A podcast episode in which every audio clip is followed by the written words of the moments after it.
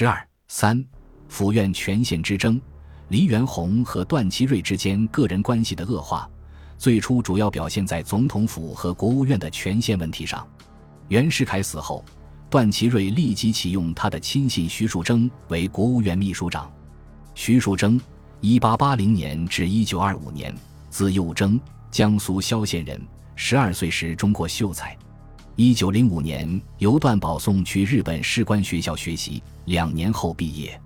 回国后即入段幕府，暂相帷幄。他当时仅二十七岁，少年得志，十分自负。先后任第六镇军事参议、第一军总参谋、陆军部军学处处长。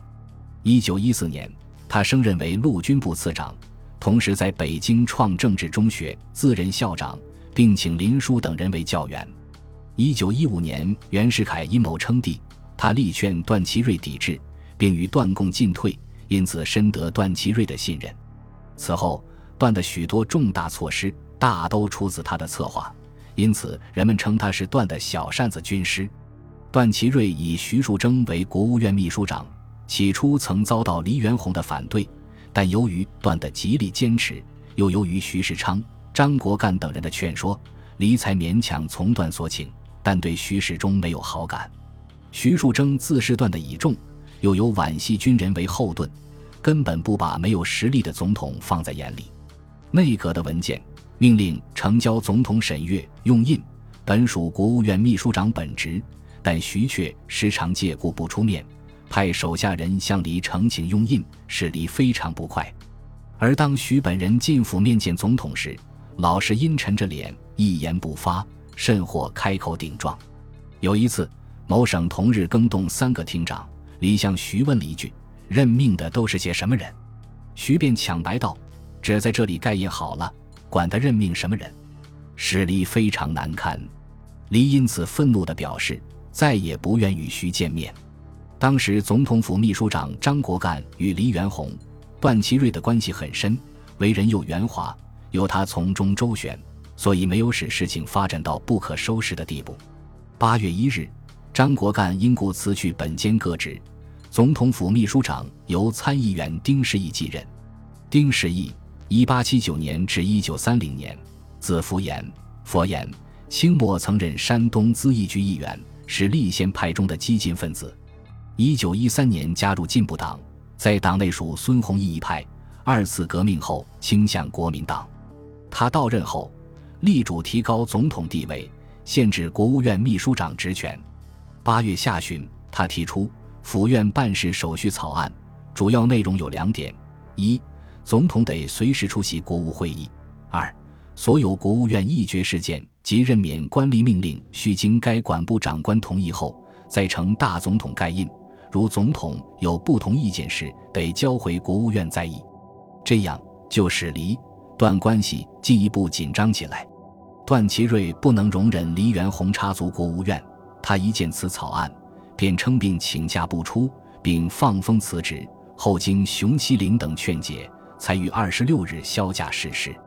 他当日即向徐树铮下了一道命令：凡国务院呈请总统合约的文件，应责成该秘书长公资递呈，阅印后击毁。无论风雨星夜。不得假手他人，以招慎重而免其误。至于总统出席国务会议问题，段坚决不肯让步。最后，府院双方议定了几条折中的办法：一、总统不出席国务会议，但国务会议议事日程先期呈阅；二、国务会议议事记录随时呈阅；三、紧急军政要件由国务员进府直接报告；四。总统对于国务会议议决案件，如有认为不合者，得命总理及主管国务员说明理由。说明后，如仍认为不合，得交回复议一次。五、每日呈阅文件与呈请用印，由国务院秘书长亲送。此后，黎、徐关系一度表面上有所缓和，但是黎元洪与徐树铮冲突的根子在于段独揽政权，而黎又不甘心只做盖印的工具。这个矛盾不解决，府院之争是不可能平息的。内务总长孙洪一到任后不久，即与徐树铮发生冲突，李与段的关系又随之紧张起来。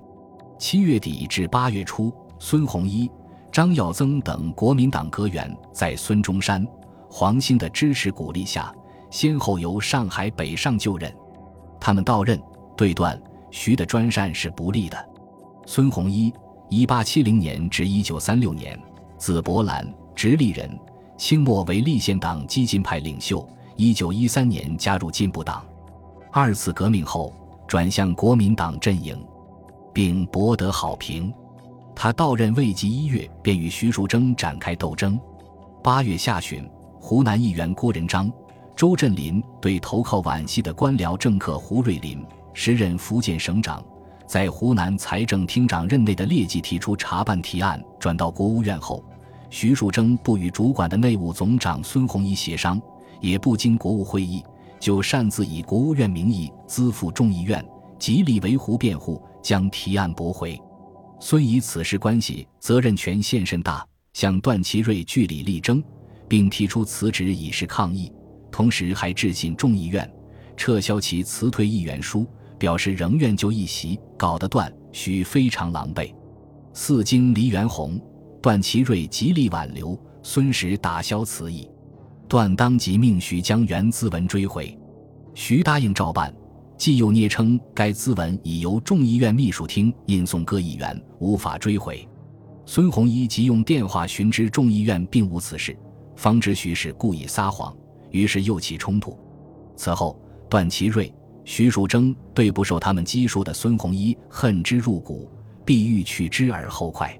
九月初，孙维整顿内务部、裁减部员。被裁台者祝书元等在徐树铮煽动下，向平政院起诉控告孙违法。二十日，平政院裁定撤销内务部原令，准备解职人员仍回内务部供原职。孙据不接受此项裁决，于是徐丕就一道执行平政院裁决书的命令，送府盖印。但孙拒绝复述，黎元洪也不予盖印，批复交院在议。黎并从孙所请。将此案批交国会审议，事情拖到十月，段再也不能忍耐，于十九日呈请罢免孙，但遭黎拒绝。这次政潮还波及到国会。早在九月二十四日，研究系的机关报《陈忠报》便刊文攻击孙洪一违法。十月二十三日，研究系首领汤化龙又以老友身份进总统府，以所谓舆论向黎元洪施加压力。